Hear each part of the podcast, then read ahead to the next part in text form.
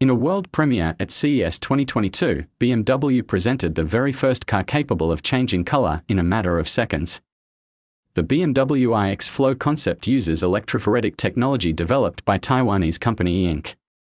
The German carmaker is bringing its bodywork to life with a specially developed custom wrap comprising several million microcapsules with a diameter equivalent to the thickness of a human hair. When stimulated by electrical signals, they bring different colored pigments to the surface, sometimes black and sometimes white. Note that this solution requires absolutely no energy to keep the chosen color state constant. Power is only required during the color change phase.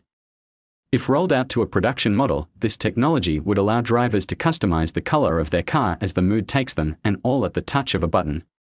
This isn't the first time BMW has hit headlines with its iX SUV. In 2021, the carmaker unveiled a grille that can automatically erase small scratches thanks to an additional polyurethane coating. ETX Studio. Studio. ETX Studio. ETX Studio.